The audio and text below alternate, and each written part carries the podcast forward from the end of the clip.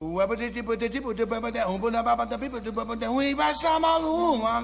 love jazz. Pela curiosidade, pela novidade. Une conception musicale unique au jazz. Feel the jazz music in a different way. Quelque chose qui n'a pas encore été joué. Freedom. Et nana. Et nana. Jazz and. Bonsoir et bienvenue dans Jazz Co. Il est 22h, vous l'avez compris, et nous sommes sur Radio Campus Paris pour une, une première heure haute en couleur, puisque euh, nous recevons aujourd'hui euh, Étienne Ziller, le programmateur du festival Worldstock, qui euh, a lieu en ce moment au Théâtre des Bouffes du Nord. Donc c'est son soir de relax. nous avons décidé de l'embêter même quand il devait se reposer. Et Pierre, je crois que nous avons un programme chargé en deuxième heure également. Et oui, en deuxième heure, on va retrouver, comme tout, pour toutes les émissions de Jazz Co, nos chroniqueurs, avec Philippe, Olivier, qui nous emmènera à nouveau dans les années 60-70, nous sortir les pépites qu'il a dénichées de sa discographie, puis Florent et moi, qui nous occuperons de l'actualité jazz co du moment. Et on commence euh, avec une actualité plutôt co du jazz. On écoute Rodrigo Amarante.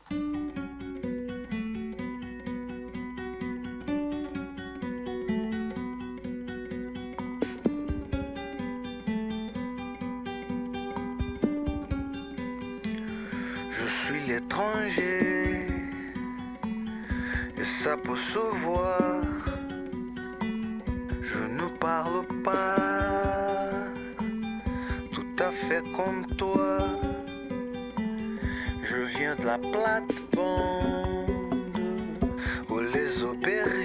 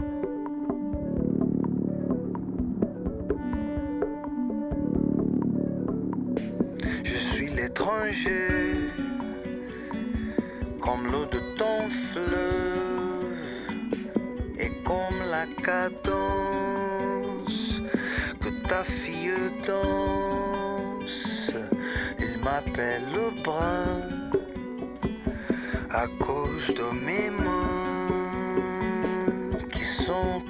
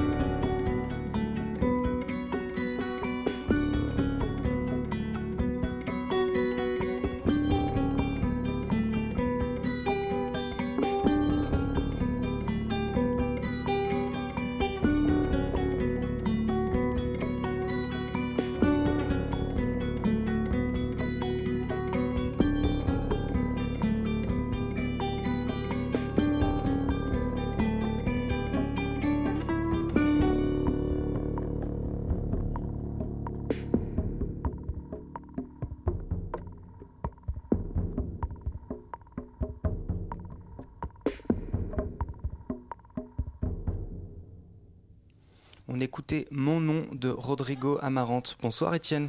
Bonsoir à tous. Alors Étienne, euh, tu es donc euh, le programmateur du festival Worldstock? C'est ça, je suis, programmateur euh, depuis, la, depuis le début. On a lancé ce festival, je suis directeur de la structure qui a lancé ce festival, il s'appelle Trois Pommes. Qui est une structure donc de tourneurs C'est ça, production de spectacles et donc production, producteur d'artistes, tourneurs, voilà, d'artistes essentiellement musique du monde. Donc évidemment, vous ne passez dans le festival que vos propres artistes euh, Non. non, non, on s'est même mis une règle euh, qui est de deux artistes maximum chaque année. Non, par contre, c'est un travail complémentaire euh, par rapport à notre activité à l'année.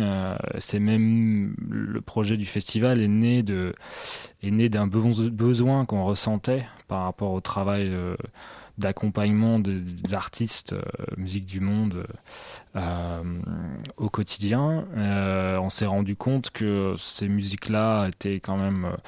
les artistes dont on s'occupait étaient confrontés à peu près tous au même problème, c'est la médiatisation de ces musiques.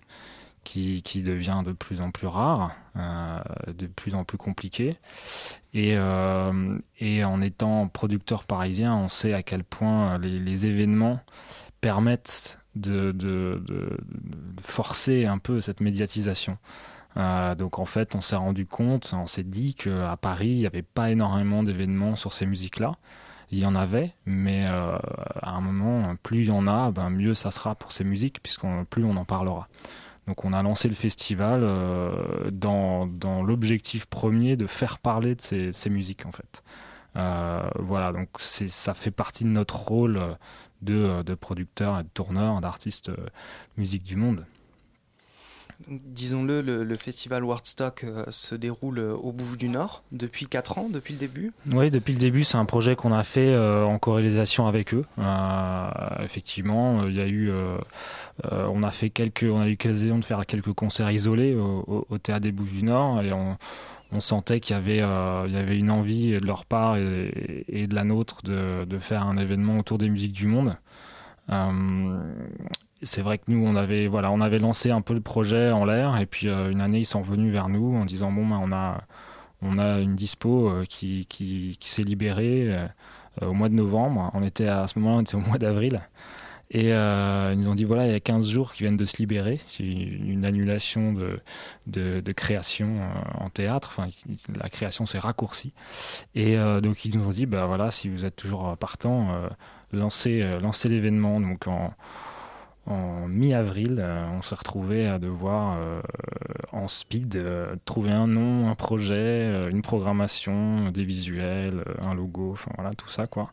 Mais c'est super, évidemment, on a, on a sauté sur l'occasion une nouvelle qui euh, ferait plaisir aux musiciens d'ailleurs qui se plaignent souvent euh, de devoir euh, envoyer un an et demi avant leur projet au programmateur.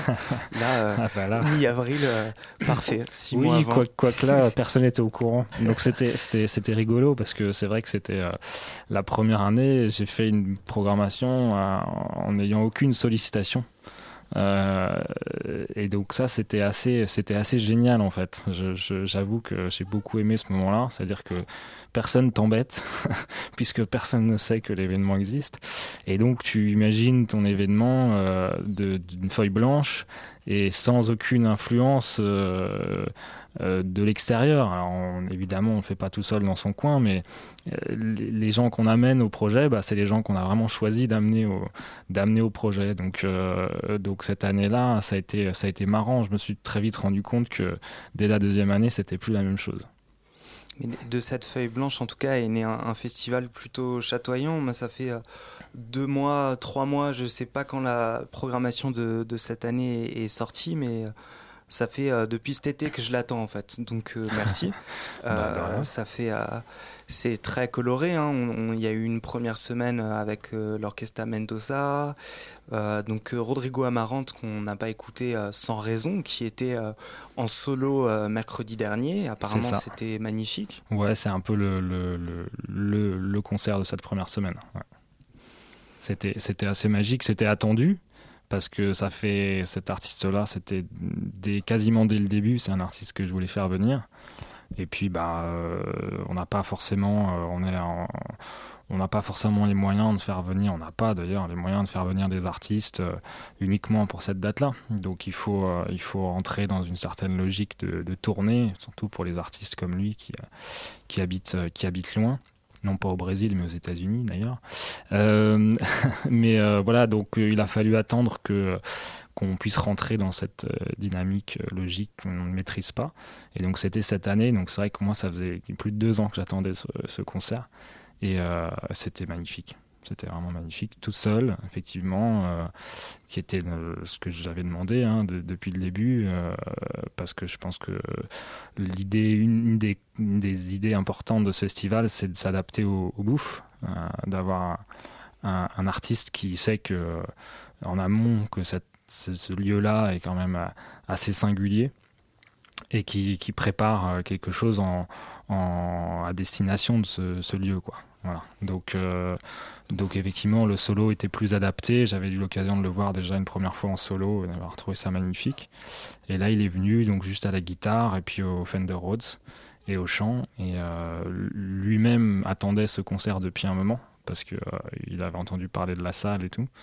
Et donc quand il est arrivé, il a fait ah ouais ok, je on m'a pas embêté pour rien. Euh, et donc il a fait vraiment un super concert. Et puis euh, c'est quelqu'un qui a évidemment une fanbase, un public qui le suit. Et pour le public aussi, on sent que venir dans cette salle-là, d'être aussi près de l'artiste, de ne pas avoir ce, ce, cette surélévation de la scène, d'être vraiment à pour les premiers rangs, euh, à même le sol, et au, niveau de l'artiste, c'est euh, c'est vraiment un, moment très fort. Quoi.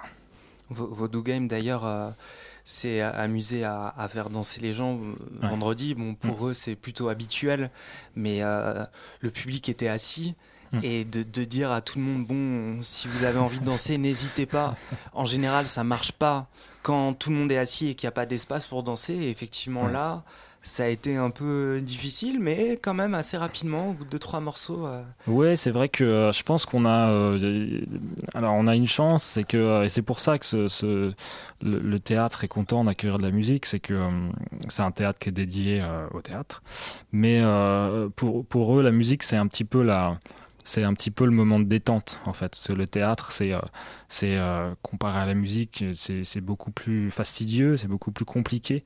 Euh, il y, y, a des décors, y a des, en plus c'est un lieu de création, donc c'est vraiment des répétitions sur trois semaines, etc. etc. Et, et après la diffusion, souvent entre de la machinerie ou des décors, une fois que les choses sont en place, on sent que c'est compliqué, quoi. C'est un truc qui est là pendant, pendant un moment. La musique, comparée à ça, c'est extrêmement simple.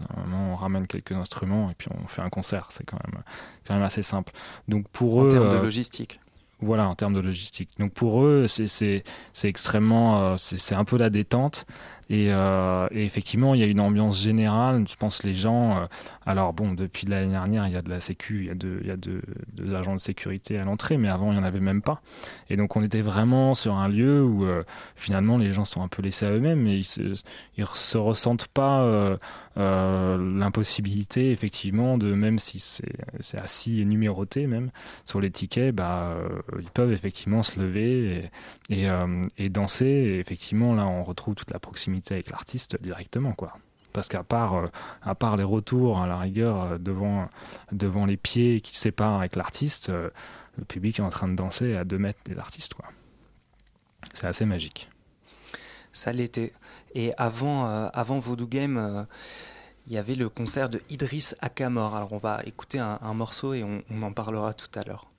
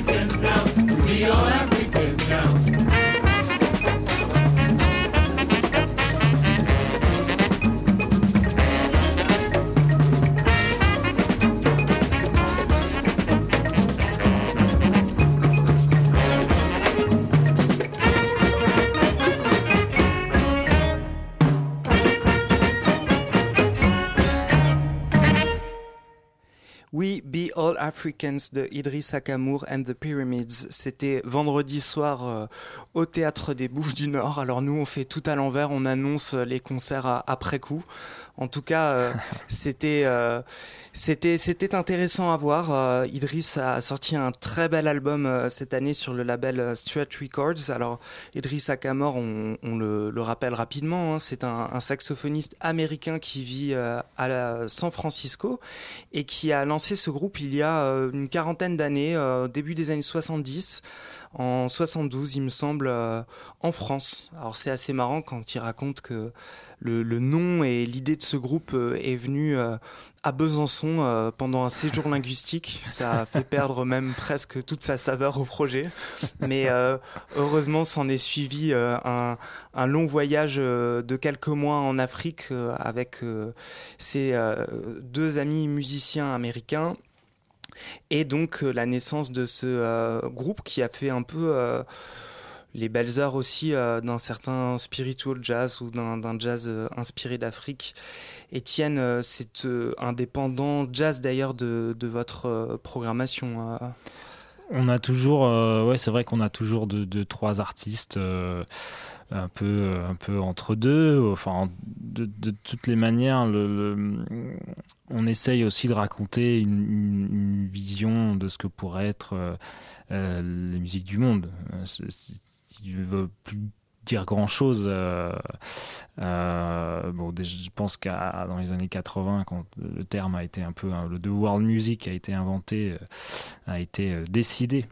ça pouvait dire un peu quelque chose, mais aujourd'hui, à l'heure de la, mondialisation, et le fait qu'il n'y a plus vraiment de musique exotique, puisqu'on a accès à tout tout le temps, il suffit de regarder et de fouiller. Euh, on n'a plus besoin de faire des, voyages euh, dans les contrées reculées. Euh, les choses peuvent venir à nous relativement facilement. Donc, on s'est aussi posé la question justement dans notre travail quotidien de producteur d'artistes qu'on a, on a subi cette étiquette un petit peu de musique du monde. on, on avait un catalogue d'artistes qu'on avait décidé de représenter euh, au coup de cœur, et puis euh, les gens ont tendance à nous dire vous faites de la musique du monde. Et donc on s'est intéressé à ce que c'était que la musique du monde. On s'est dit tiens c'est marrant, les gens nous disent ça, nous, euh, nous on sait pas, on fait des artistes qui sont nourris d'influences diverses. Euh, effectivement, on s'est rendu compte qu'il euh, y avait toujours un mélange de, de cultures euh, dans, les artistes qui nous intéressaient. Et, donc, effectivement, on s'est dit, bah, tiens, essayons aussi, à travers le festival, de raconter ce, que, qui est pour nous, puisqu'à un moment, c'est totalement subjectif, hein, ce que sont les musiques du monde aujourd'hui. Donc, on l'a sous-titré La musique des mondes, nous. Euh, on s'est dit tiens, euh, euh, réfléchissons, réfléchissons autrement. Les gens habitent pas forcément tout tous dans le même monde parce que voilà, ils n'ont pas forcément tous accès à, au même niveau d'éducation, au même au même entourage, aux mêmes conditions économiques, etc. Donc pour ces raisons-là, on estime que tout le monde n'habite pas forcément, les, les, gens habitent pas tous dans le même monde.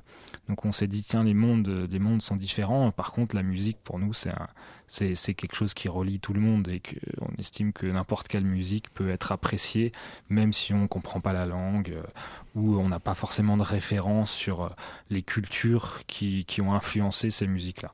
Euh, donc effectivement voilà à l'intérieur de tout ça il y a le jazz et on est sur des artistes plutôt euh, qui sont des créateurs contemporains. On n'est pas sur des musiques traditionnelles, donc on est sur des gens qui ont tendance à effectivement un petit peu mélanger euh, plein d'esthétiques en, plus des cultures. Donc le jazz, le jazz a toujours un petit peu sa place là-dedans. c'était, euh, c'était ma relance, le, le, côté très contemporain de la prog. Parce que ça m'a marqué hein, quand on, on, on, parle de musique du monde. Effectivement, qu'est-ce que ça veut dire? C'est très, c'est tellement vaste en fait.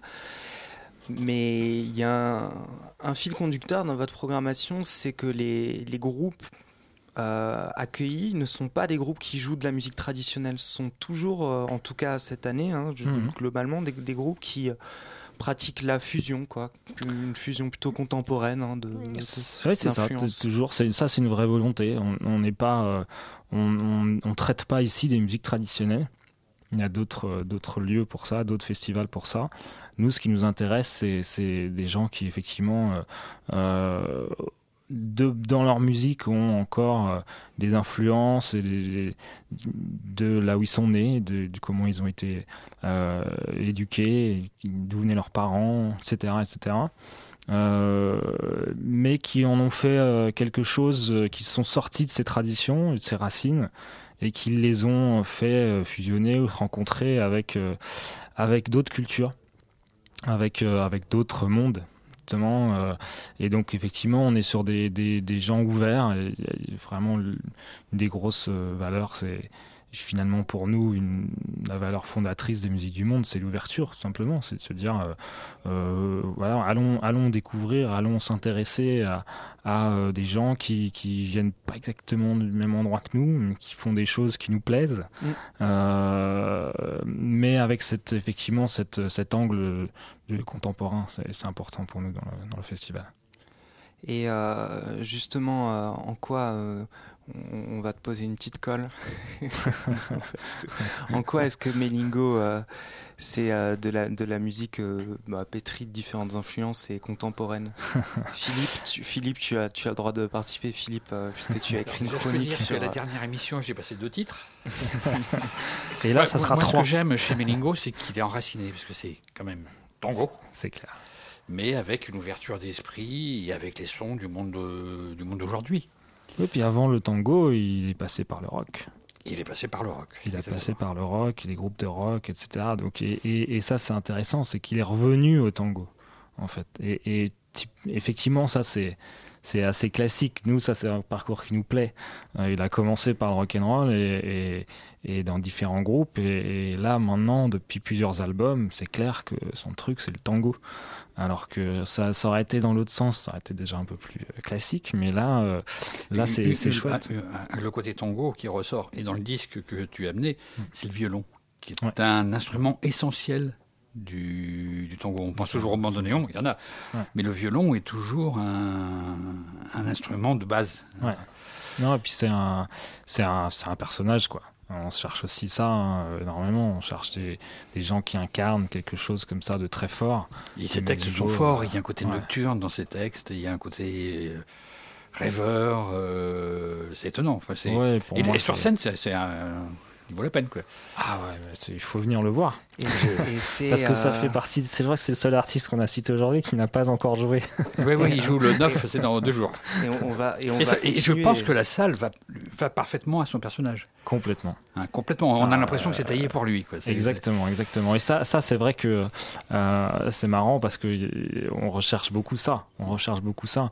Le lieu a, a, une âme. Hein. donc pour ceux qui connaissent pas, c'est un magnifique théâtre de, 500 places qui est euh, place de la Chapelle euh, à Paris, qui a très longtemps appartenu à, Peter Brook, un très très grand metteur en scène anglais, parmi les, plus grands, quand on a fait un lieu tout, tout complètement incontournable dans le monde entier du théâtre il euh, n'y a pas de scène, euh, pas, de, pas surélevé. Il y a deux balcons, donc on est extrêmement proche des, artistes. Euh, c'est un lieu qui a été un peu laissé dans son, dans son jus avec une espèce de patine rouge au, mur. un mur criblé de, de trous. c'est ah, c'est vraiment, c'est vraiment un lieu incroyable. Et donc c'est vrai qu'il y a des artistes, on, on, les imagine dans ce lieu-là comme nulle part ailleurs. Quoi. Donc, euh, Une petite question, il va passer avec quel musicien?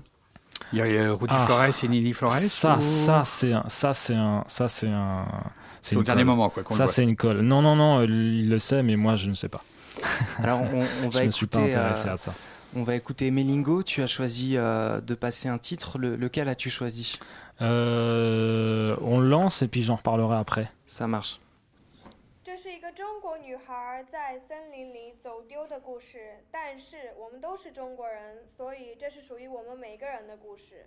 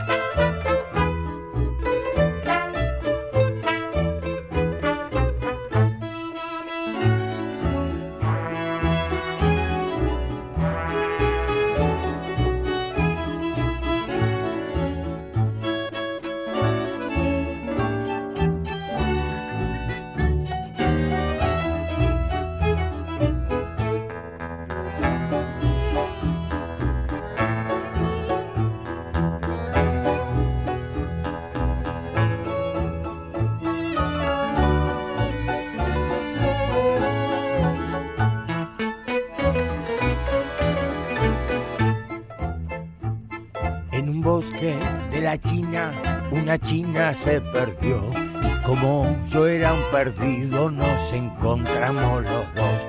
En un bosque de la China una china se perdió y como yo era un perdido nos encontramos los dos. Era de noche y la chinita tenía miedo de andar solita.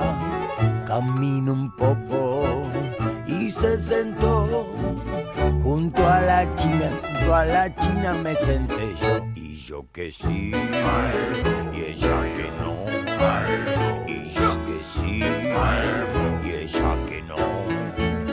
Y al cabo fuimos los dos juntitos, y al cabo fuimos los dos juntitos de una opinión.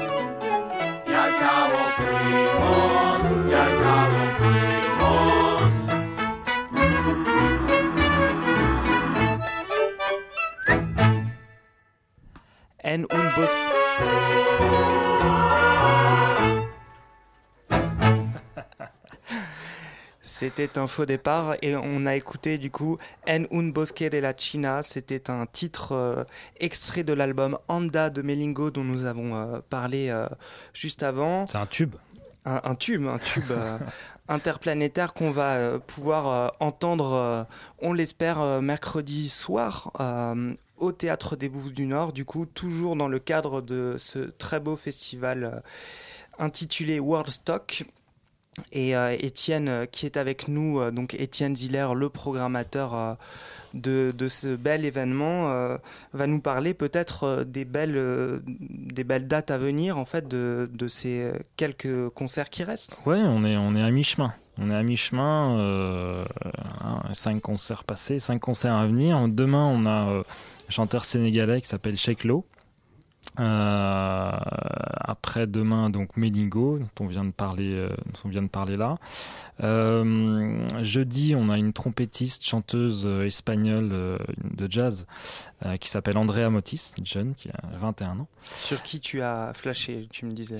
Bah c'est tout ça c'est des coups de cœur hein. c'est vrai que tout ça c'est des, des coups de cœur mais mais Andrea Motis ça fait partie des artistes que j'ai découvert sur scène sans sans avoir sans les connaître avant Ouais, ça, c'est vrai que c'est assez, euh, c'est assez magique. Ça fait partie du, du boulot de programmateur de, de, de parfois euh, vagabonder et, euh, et d'aller euh, d'une manière extrêmement ouverte et curieuse découvrir des, des projets, même sans en avoir jamais entendu parler. Et là, effectivement, c'était complètement euh, par hasard à Marseille euh, l'année passée, euh, à l'occasion d'un salon musique du monde, auquel bien évidemment je me dois d'aller tous les ans, qui s'appelle Babel Med, qui a lieu à Marseille. Et, euh, ce, un des soirs, il y avait, il y avait un concert de cette jeune trompettiste qui s'appelle Andrea Motis au théâtre du gymnase, donc pas du tout dans le cadre du salon, théâtre du gymnase à Marseille et j'avais envie de sortir du salon. On espère ça que les organisateurs n'écoutent pas. Et... non, mais si, j'ai, au bout de trois jours, c'est un peu, euh, c'est vrai que parfois on a envie de prendre un petit peu l'air. Et euh, j'étais jamais allé au théâtre du gymnase, c'est un magnifique théâtre euh, à Marseille. Euh, on m'a dit qu'il y avait cette, cette chanteuse espagnole, que c'était super. Je me suis dit, bon, bah, je vais aller, je vais y aller. Voilà. Et, et j'ai trouvé ça absolument génial. Alors c'est, c'est, c'est un jazz extrêmement classique. Euh, beaucoup de beaucoup de reprises de, de standards. Euh, mais elle joue elle joue très bien de la trompette. Elle n'est pas une énorme trompettiste mais elle joue très bien. Elle a elle a un truc dans le dans la voix. Euh, et il y avait quelques titres qui sont des originaux à, elle en espagnol. Et ouais, ça m'a fait quelque chose. Elle, m'a vraiment emmené sur un format extrêmement classique, et ça, c'est peut te dire qu'on se connaît pas bien, mais c'est compliqué parce que moi, le jazz classique, c'est ça fait longtemps que je, je, je, suis plus trop. Et, euh, et je sais pas, il y avait, une vraie fraîcheur, euh, il y avait une, manière de revisiter euh, tout ça qui, qui m'a qui m'a beaucoup plu. Donc effectivement, j'ai eu euh, j'ai eu l'envie de l'inviter. Il y a chaque année, chaque année, je, tiens à faire un, un concert vraiment jazz. Euh, je te le disais tout à l'heure en antenne, on a démarré avec euh, Hugma Sekela et Larry Willis, un sublime duo euh, trompette-piano. C'était le tout premier concert. Hein, C'était le tout premier concert de, de, la première édition. Donc tu vois, on a démarré sous, sous, l'étiquette jazz, c'est indéniable, jazz sud-africain. Et on a fait Roberto Fonseca sur le premier piano solo. Euh, il est venu le faire euh, chez nous. Pareil, ça n'a pas été facile, ça, on, y est arrivé. Après, il est passé à la Villette, il a tourné en solo, etc. Mais il n'a jamais fait de solo. Donc, on l'a convaincu euh, grâce à la salle, en fait, tout simplement. on lui a dit c'est quand même le lieu. tu ne l'as jamais encore fait, parce qu'il se sentait pas prêt, hein, tout simplement. Hein. c'est bizarre, mais on peut, se dire que c'est étonnant, mais, pour lui, l'exercice du piano solo, c'était l'aboutissement de, tout un parcours artistique il se sentait pas encore, on lui avait évidemment déjà proposé plein de fois, mais il se sentait pas encore prêt. Et puis on lui a dit, on a réussi à lui faire voir le lieu, à faire valoir euh, le fait que c'était pas très grand. Euh, pour un artiste comme ça, voilà un lieu de, de 500 places, euh, toujours des invités, donc on vend 450 places, c'est un petit lieu, c'est pas comme faire son premier piano solo dans une philharmonie ou un énorme théâtre ou, quelque chose comme ça, ça restait quelque chose de très intime, donc c'est plus un cadeau justement à ses fans euh, que euh, qu'un concert avec une énorme pression. Euh, il, a, aimé ce positionnement-là, donc il est venu. on a fait Tigrane aussi à Massian l'année dernière, qui était, qui était absolument incroyable. Vraiment fan de cet artiste. Et cette année, j'en avais pas vraiment. Euh, j'avais pas, j'ai pas trop, euh, pas, j'ai eu des idées, mais voilà, les choses qui se sont pas faites, etc. Et donc c'est vrai que quand je l'ai vu, j'étais en, pleine programmation. Je me suis dit, bah voilà, euh, c'est parfait, on y va. Euh, donc ça s'est fait comme ça, très très rapidement et intuitivement. Euh, vendredi, on a une chanteuse tunisienne qui s'appelle Emel Matlouti, qui est la seule artiste dont on s'occupe cette année, euh, chanteuse tunisienne. Euh, et le dernier soir, donc Leila Makkala pour la clôture, avec un peu en surprise Mélissa Lavo juste avant elle, parce que Mélissa travaille en ce moment sur un, sur un nouvel album qui, serait, qui sera dans, dans une veine folk haïtien. Voilà. D'ailleurs, sache que si euh, tu es là, ce n'est que, que grâce au pendant jazz de ta programmation. C'est ce qui nous permet euh, de t'inviter ce soir euh, face à, tous les ayatollahs qui règnent dans l'émission. C'est Jazz Co, effectivement. Alors, tu, sais que la musique que je connais le mieux, c'est le jazz. Hein. Je connais mieux le jazz que les musiques du monde, tu vois. Comme quoi, pas, c'était pas une si mauvaise idée de m'inviter. Et alors, euh, mais tu t'en éloignes. mais tu t'en éloignes, il y en a marre un peu. Mais euh, oui, en tout cas, Andrea Motisme, c'est vrai que dans, toute cette programmation, elle, c'est pas qu'elle dénote, mais elle, surprend un peu. Hein. Moi, c'est ce que mm. je te disais. Mais ce qui m'a surpris aussi, c'est euh, de voir le nom de la souterraine dans, dans, dans la ah, ah, ça, on peut en parler, c'est intéressant. mais oui, mais tu sais pourquoi? Parce qu'en fait, on s'est dit que. Euh, Alors, la, souterraine, hein, que, je le précise quand même, c'est un, un, collectif euh, qui met en avant euh, la chanson française, voilà, qui met en avant de, de la de la pop française contemporaine, non, je sais pas trop. Non, non, ils appellent ça la, nouvelle musique, les nouvelles musiques traditionnelles françaises. Euh, donc ils s'intéressent à, ils s'intéressent aux, aux, aux, musiques traditionnelles, à, à, à, ces artistes qui essayent de, de faire revivre un, un, patrimoine de musique traditionnelle française. Et, euh, et justement, on s'est dit euh, le comble du ridicule de, de, de, d'un festival de musique du monde en France ça serait de pas faire de musique française. On s'est dit mais c'est pas possible. Comment est-ce que pendant trois ans on a fait un festival qui se dit musique du monde en, en, en excluant la musique française ça n'a aucun sens. Donc euh, on s'est dit bon, il faut absolument euh, remettre ça euh, d'équerre. Il faut qu'on fasse les musiques euh, françaises. Et là, euh, donc on voulait pas être dans des musiques trop traditionnelles. Et vous n'avez pas fait de jazz manouche, merci. Et ah, l'idée, j'avais essayé une année, mais j'ai, pas réussi à faire ce que je voulais faire.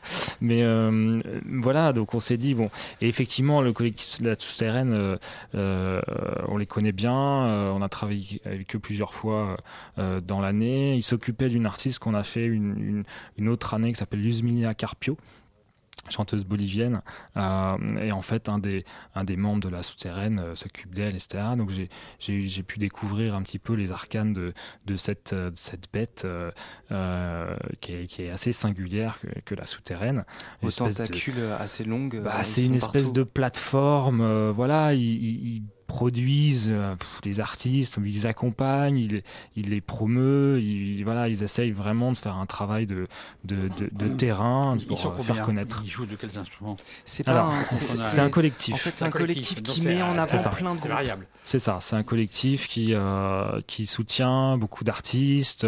C'est c'est- il y a une- c'est une famille gigantesque aujourd'hui.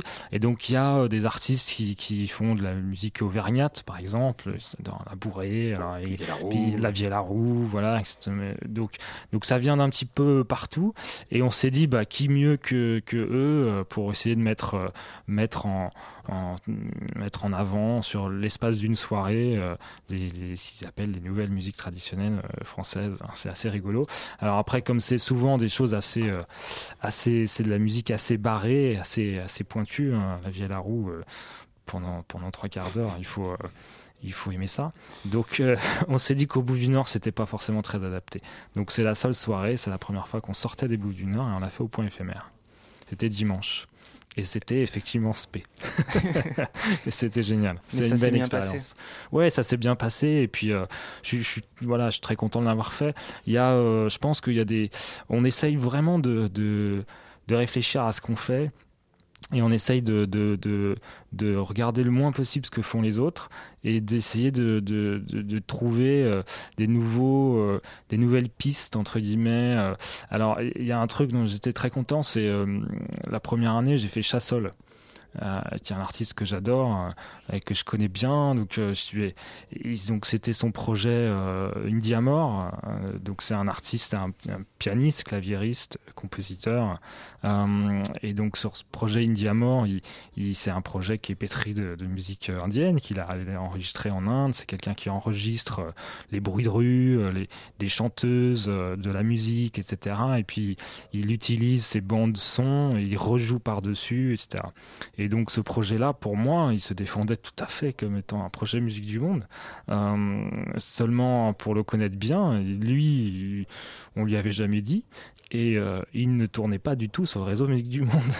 Donc euh, après l'avoir fait, et ben il- ça a décomplexé plein de gens, et lui le premier d'ailleurs, qui a dit à son tourneur, mais pourquoi on va pas festivals musique du monde Et en fait, personne n'y avait pensé. Tu, Et tu as alors- lancé la carrière de j'ai lancé la carrière de Chassol Bravo. sur les musiques, sur les musiques du monde. Non, mais c'est vrai qu'on essaye, on essaye ça, on essaye de, de, euh, on, on a un regard neuf. Ça fait que quatre ans qu'on qu'on a lancé le festival, donc ça on essaye de, on essaye de faire les choses avec le moins de, le moins de tabous possible, le moins de, de carcans. Euh, effectivement, se dire qu'est-ce que c'est que les musiques du monde aujourd'hui, et, euh, et on a le droit de se tromper. Et Voilà. moi, ça m'émeut tout ça, vraiment. Parce que un- une programmation euh, un peu fraîche euh, qui, qui fait juste avec. euh, qui agit avec le cœur, en fait, je trouve ça. C'est ce qu'on devrait faire en général, en fait. C'est ce, qu'on, c'est ce qui devrait se trouver dans beaucoup de festivals, mais bon, c'est une autre question. Et on, on- on va rester sur une note positive. Ouais, hein. On va tout le monde continuer le fait sur avec ce- le cœur. Mais bien sûr, tout le monde le fait avec le cœur. Euh, et on va poursuivre avec euh, un morceau euh, d'un artiste qui est également passé la semaine dernière. Ouais, c'est vrai que la, semaine dernière, c'était très jazz. Ouais, c'était très jazz. Non, c'était très bien surtout. Et en fait, tu, tu parlais de, de Chassol et de, de ce projet lié à l'Inde. Mhm. Donc, on va passer un, un morceau de Saratik Aurore que j'ai passé à la dernière mission, mais c'était pas exactement le même morceau, donc je suis excusé. On écoute Bismillah.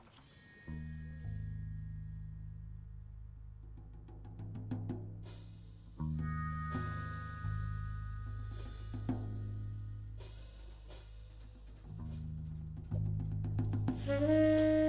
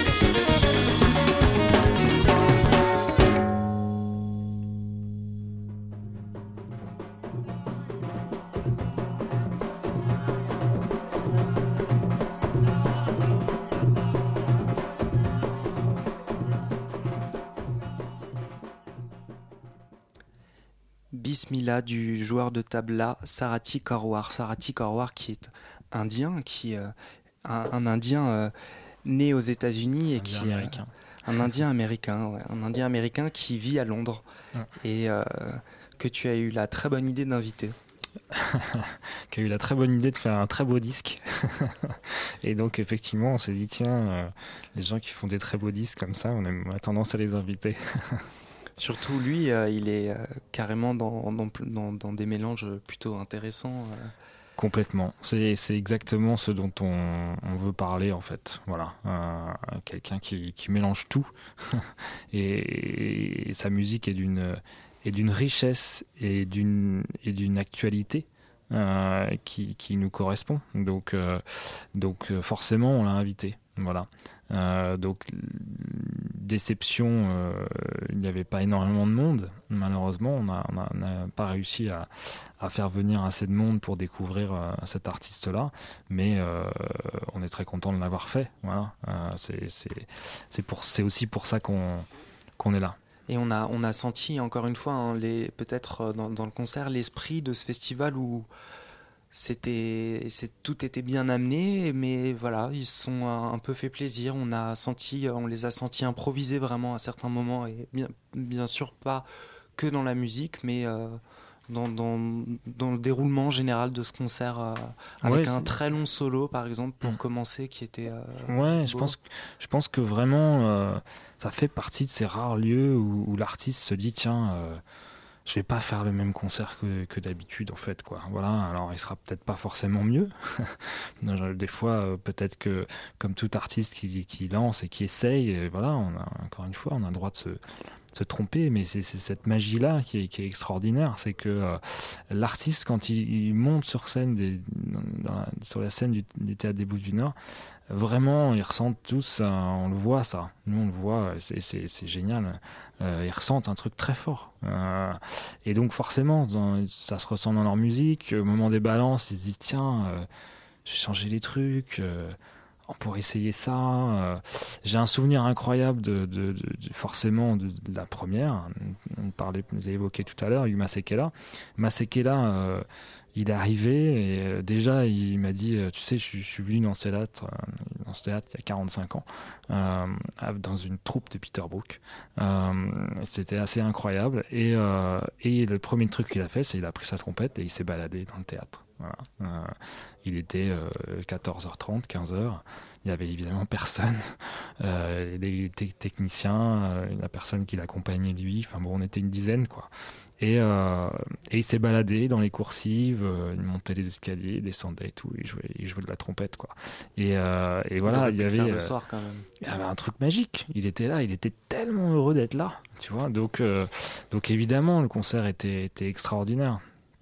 Donc euh, effectivement, c'est euh, c'est un c'est quelque chose de très particulier de, de faire un concert là-bas et, donc de les voir.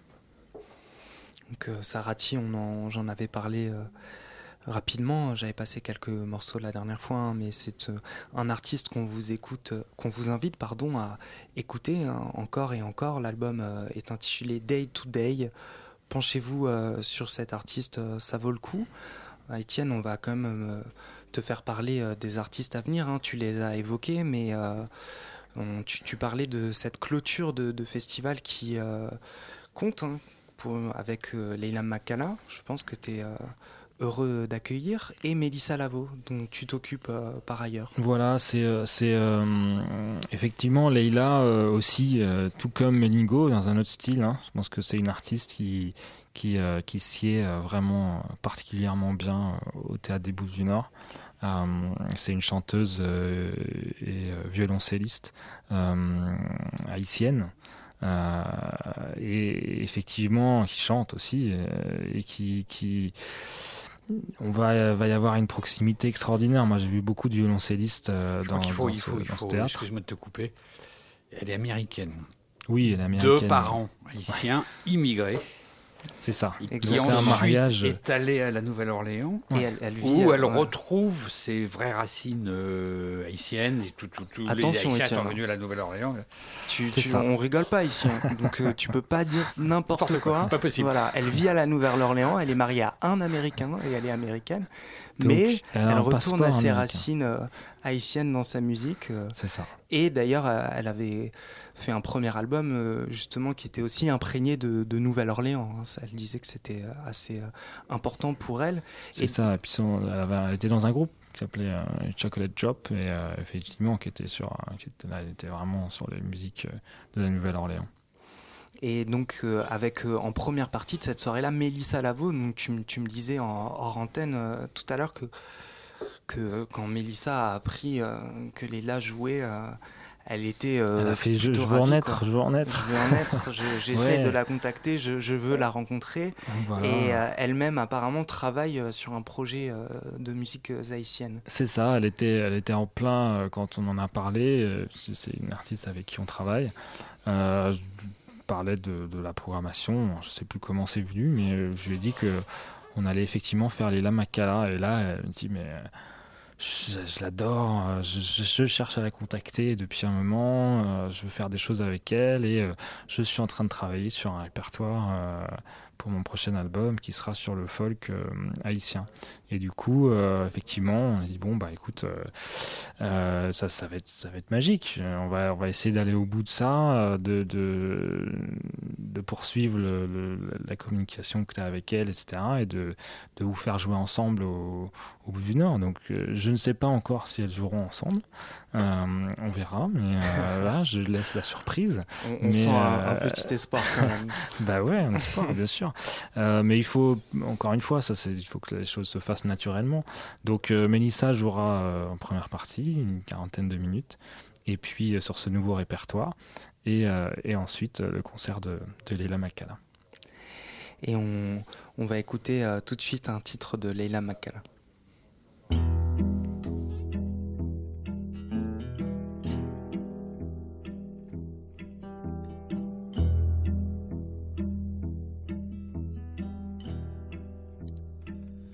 Wake up, wake up, little sparrow. Don't make your home out in the snow. Don't make your home out in the snow. Little bird,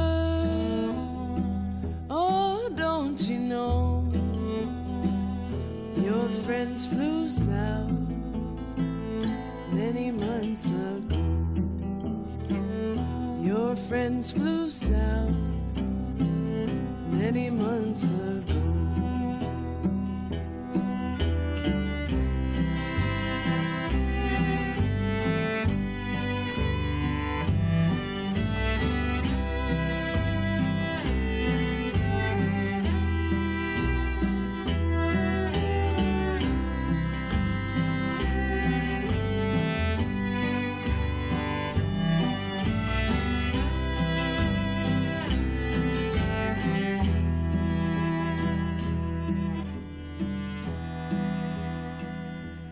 Just a baby, you cannot fly. Your wings won't spread against the sky. Your wings won't spread against the sky.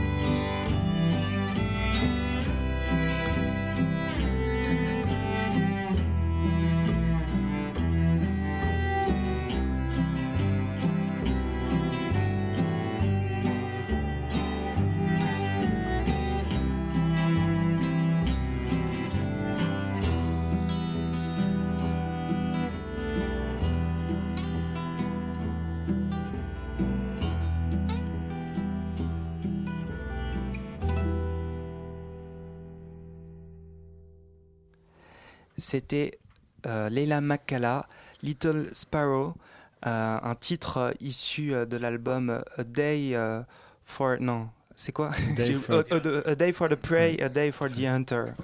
Et voilà, Leila qui clôturera ce très beau Worldstock Festival au Théâtre des Bouffes du Nord. Ça aura lieu vendredi ou samedi, Samedi. non samedi, pardon, avec euh, Mélissa Lavo en première partie. Donc pour le vendredi 11 novembre, il y aura la chanteuse tunisienne tunisienne Emel Matlouti. Le jeudi 10 novembre, Andrea Motis. On fait décidément tout à l'envers ici. Et le mercredi 9 novembre, Melingo. Ainsi que Sheikh Lo, le chanteur sénégalais euh, engagé. Euh, demain soir, mardi 8 novembre à 20h30 au Théâtre des Bouts du Nord. Étienne Diller, merci d'être venu. Merci à vous de m'avoir écouté. Et euh, très bonne continuation. On est d'ores et déjà pressé euh, de voir la programmation euh, 2017. Moi aussi. Jazz Co. Radio Campus Paris.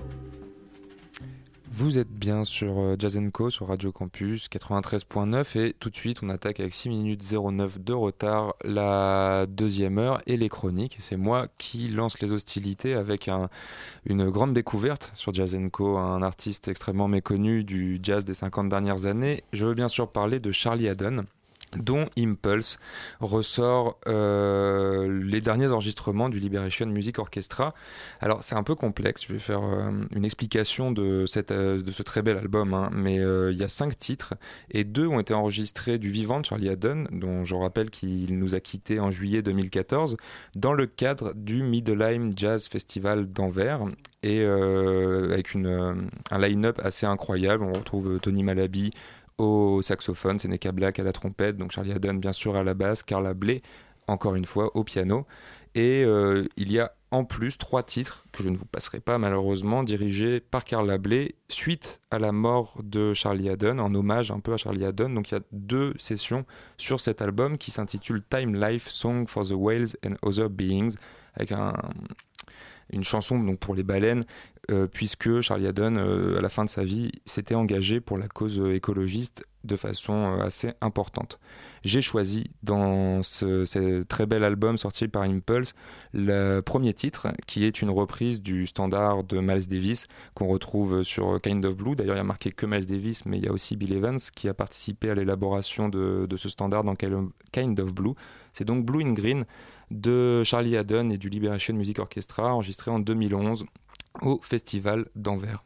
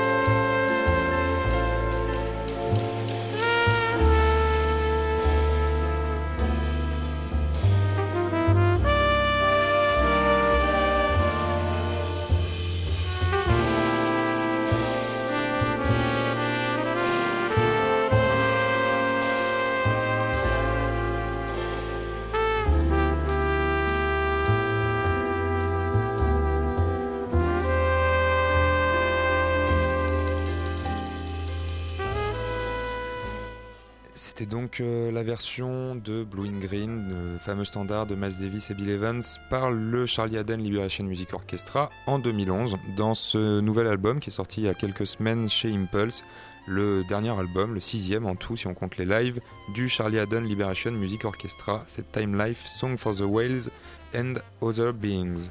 Et avant de céder la parole à Olivier, j'ai ramené un- une nouveauté qui euh, devrait euh, d'ailleurs interpeller la science et les goûts euh, si fins d'Olivier, puisqu'il s'agit d'un album de Nate Hooley, le, un trompettiste bien connu des amateurs de free jazz et surtout de musique improvisée euh, américaine et internationale.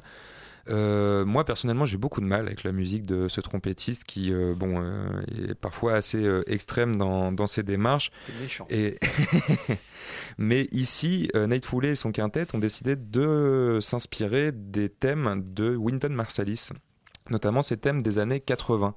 Et il se, il se trouve que Wynton Marsalis, pour ceux qui ne le sauraient pas, a une sorte de haine et une détestation folle pour tout ce qui se rapproche de près ou de loin du free jazz. Lui, il défend un jazz euh, très classique dans, dans la démarche.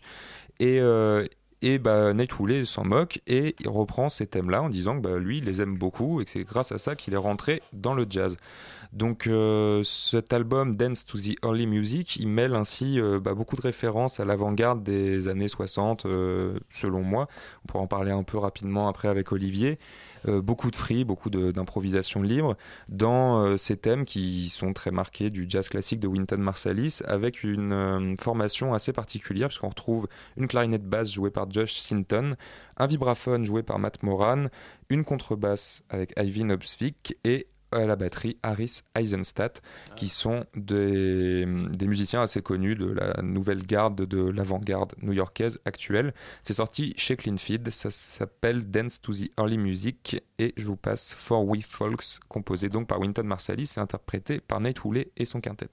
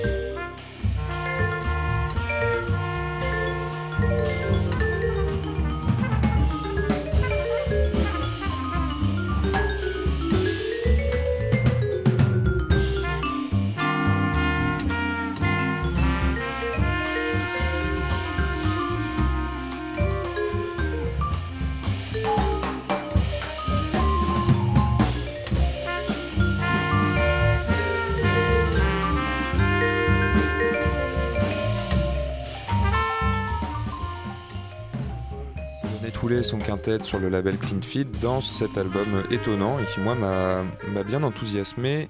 Dance to the Early Music, je sais pas, Olivier.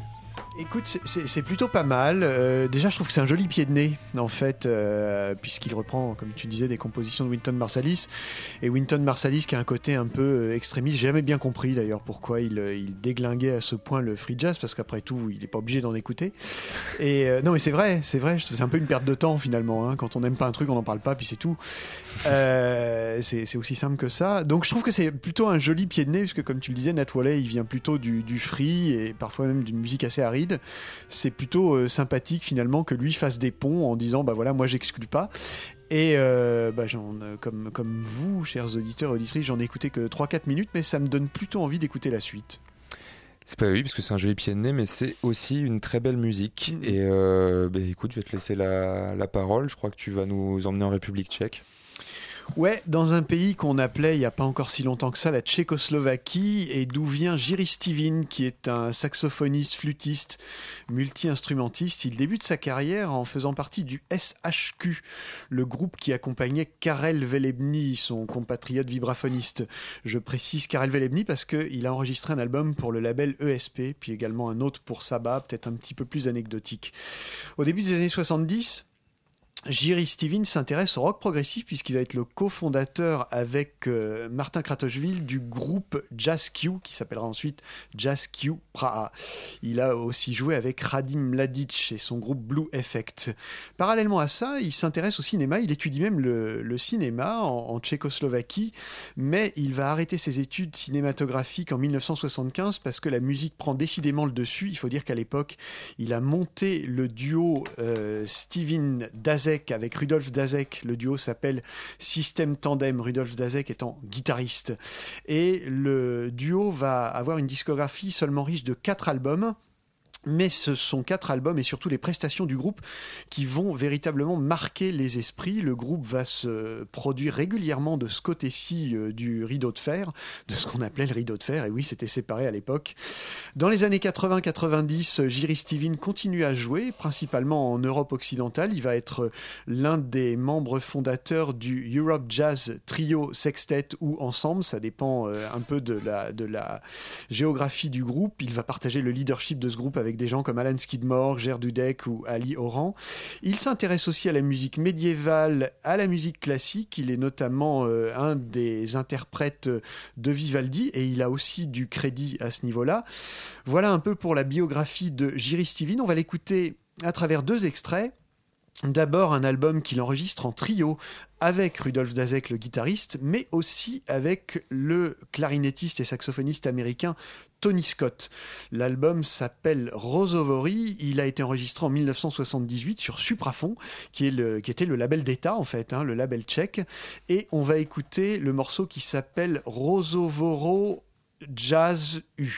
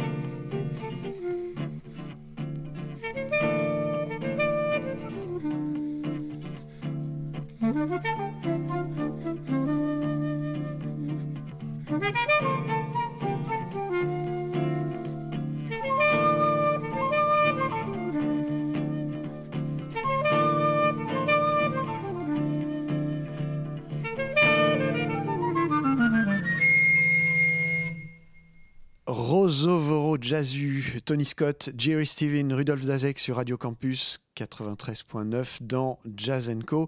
Et on poursuit euh, l'exploration de l'univers de Jerry Stevens. On fait un bond de trois ans en avant avec un album, un double album en fait, euh, duo qui s'appelle Villetti, duo avec le batteur suisse Pierre Favre. Un album partiellement enregistré en studio et partiellement enregistré en live. Il n'y a pas très longtemps, j'ai trouvé, je ne sais plus où, sur internet, quelqu'un qui décrivait cet album comme un disque de rock progressif médiéval. J'ai trouvé ça plutôt euh, inattendu et plutôt intéressant. Effectivement, c'est pas franchement un disque de jazz. C'est vrai que euh, les deux musiciens d'ailleurs hein, jouent euh, des instruments euh, parfois de la période médiévale. C'est pas franchement ce qu'on va écouter là. On va écouter un titre qui s'appelle Dance Under the Bell et vous allez pouvoir entendre qu'il pourrait figurer sur un album de jazz un peu plus classique. Jerry Steven et Pierre Favre en 1981.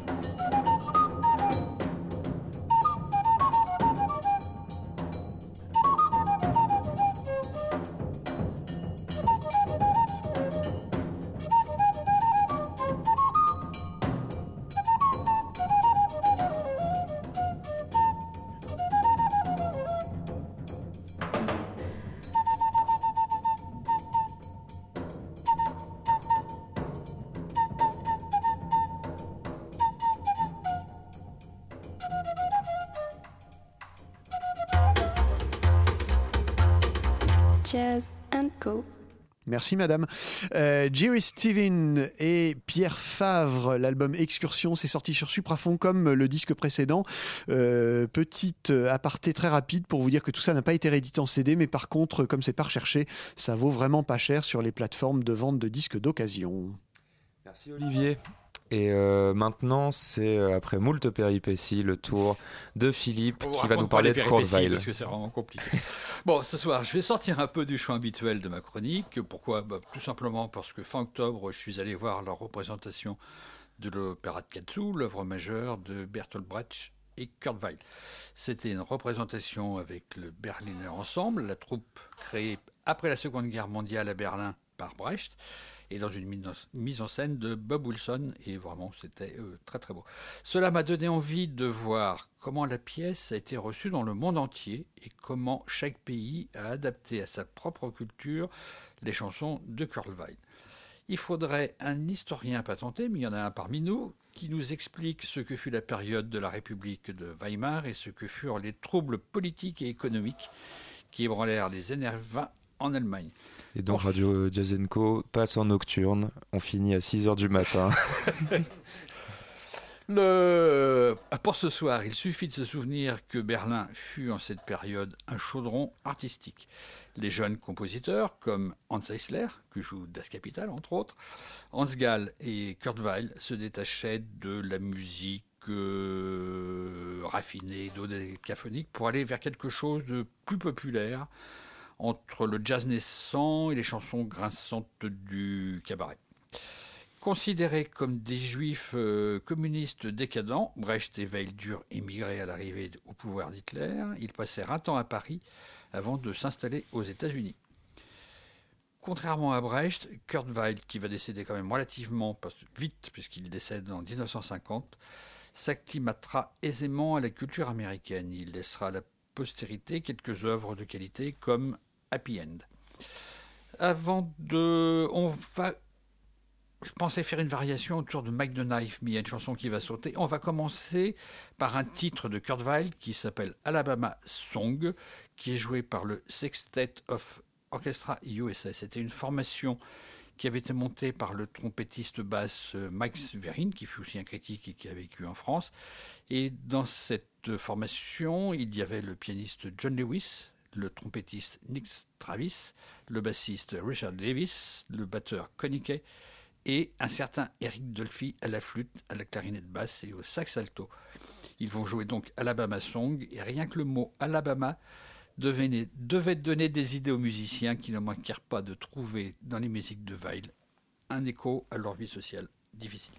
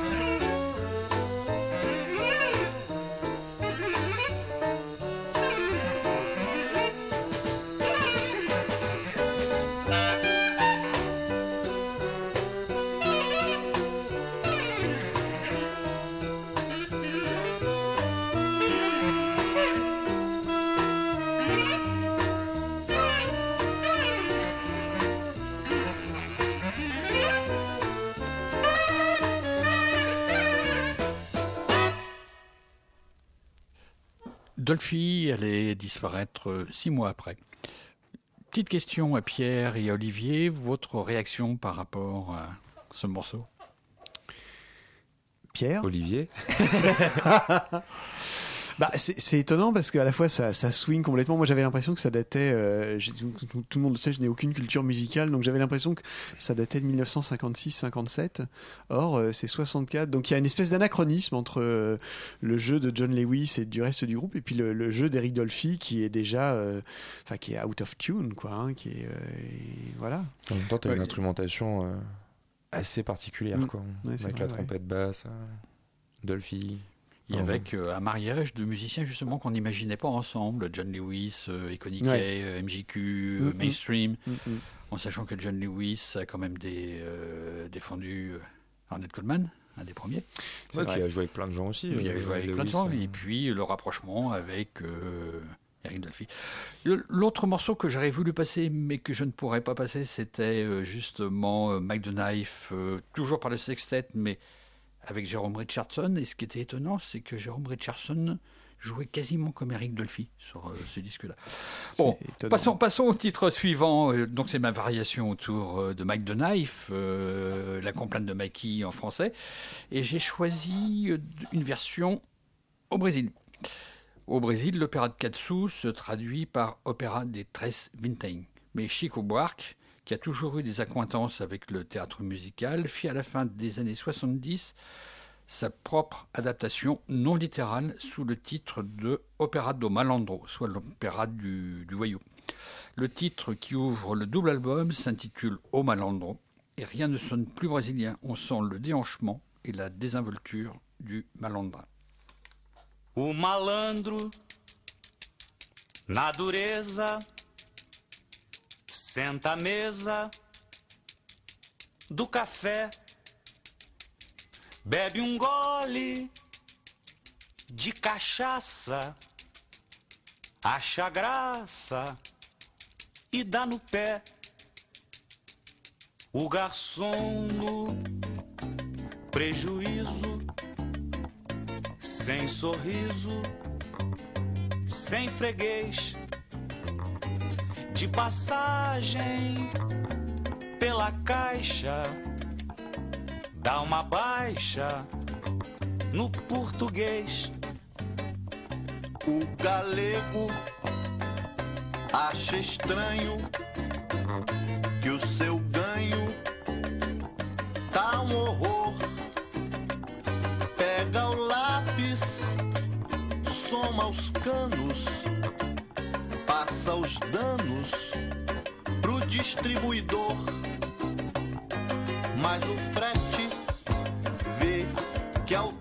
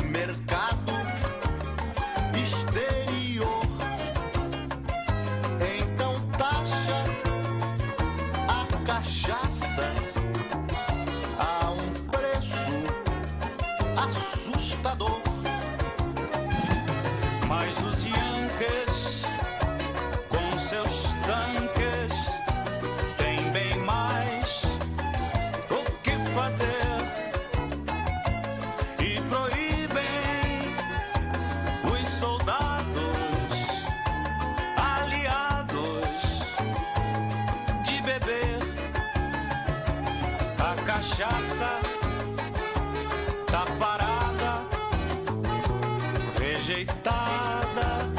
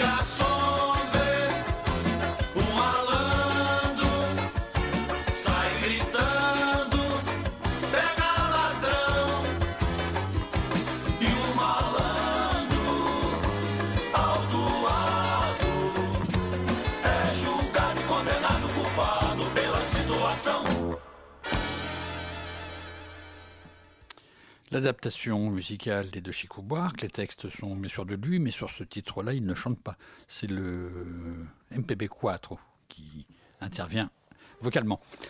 Dernière lecture, celle de la chanteuse euh, française réaliste Damia en 1930, alors que Brecht et Kurt Weill venaient d'arriver en France. L'opéra de Katsu avait eu un succès fantastique à Berlin euh, dans les années 20, et dès qu'ils sont arrivés en France, ça a été adapté. Euh, Damia, la version anglaise d'ailleurs, enfin américaine. non, la version allemande, la première version, la première adaptation étrangère a dû être faite en France. Oui, c'est ça. Donc euh, la version de Damia, elle est antérieure Elle est à, antérieure à, à se l'adaptation de Max the Ouais, Knife. ouais. La voix gouailleuse et le chant du Paris populaire de Damia, moi, me- m'enchantent énormément.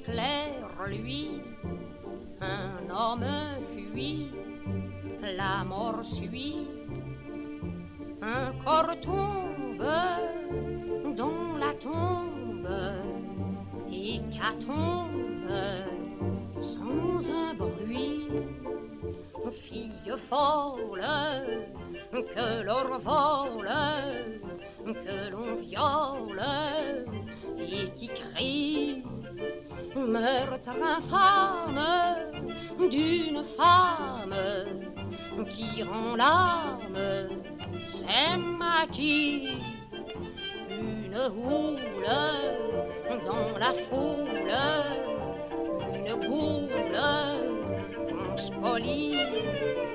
Dans un antre l'on éventre quelqu'un entre.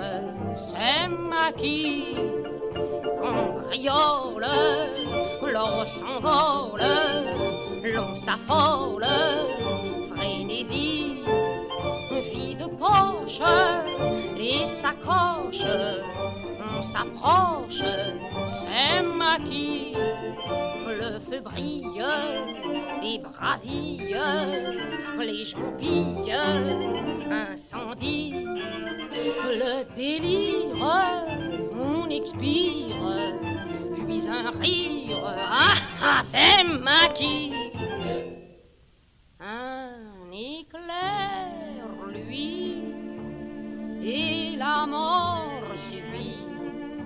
Un homme fuit sans un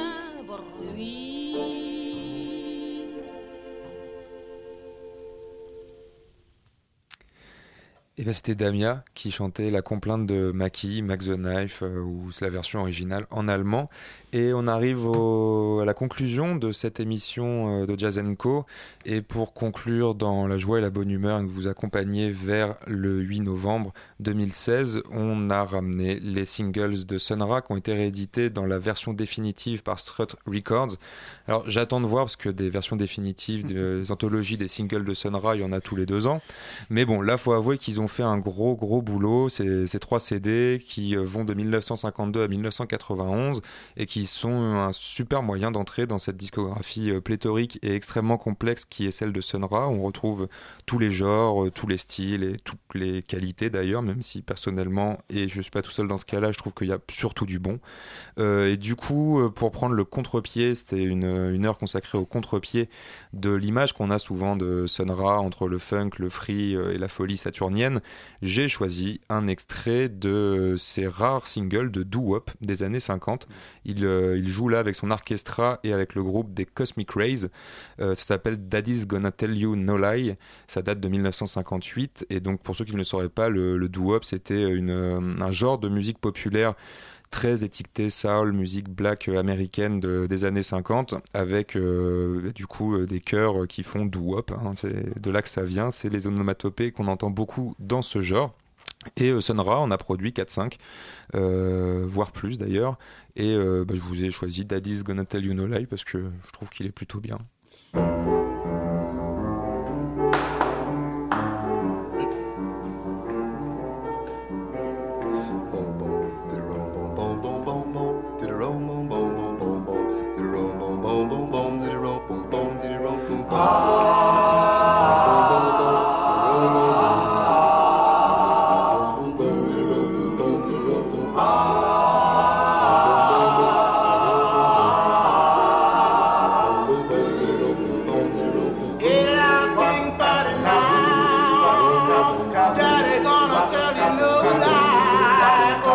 Listen to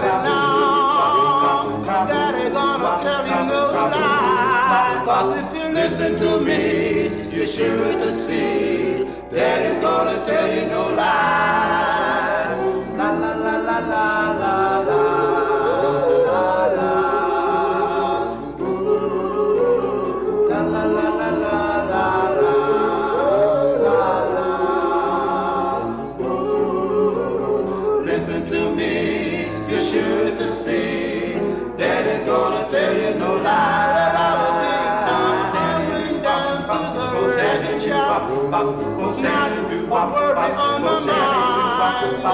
When I saw you in the record shop. You you one another's in the line. But if you listen to me, you're sure to see that it's gonna tell you no lie.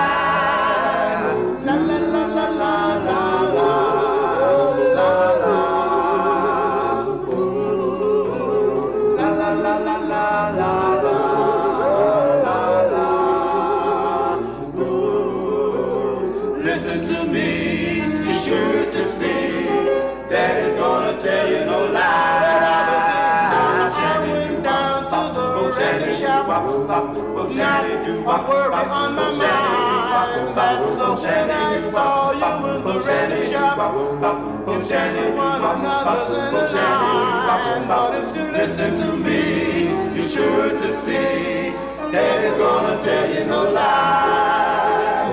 La la la la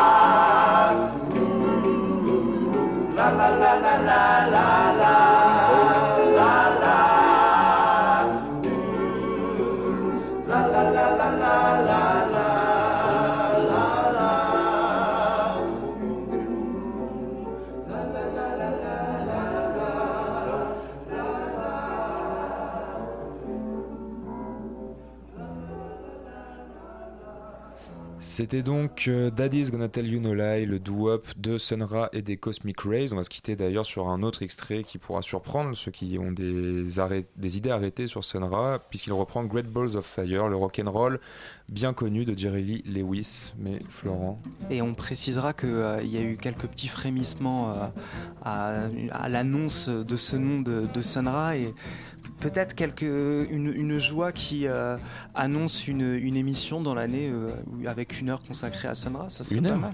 Une, une heure entière Non. Ah, non. si. Deux heures, deux heures. Non, oh non. Deux heures. Non, personne ne veut. Tant pis, j'aurais Un tenté. trimestre. Un trimestre. Un trimestre. Mais, Un trimestre, euh, ça va, avec un toutes les rééditions, c'est vrai qu'on on pourrait euh, en faire beaucoup. En tout cas, euh, on se retrouve dans deux semaines avec une, une émission euh, préparé spéci- par Martin préparée par Martin et Martin qui recevra Bintou Silla et et Julien Lebrun. qui gère le label Hot Casa Records. Bah, merci à tous d'avoir écouté Jazz Co. Merci à Robin d'avoir euh, réalisé l'émission. On se retrouve à tous dans deux semaines, 10h minuit, pour la prochaine de Jazz Co.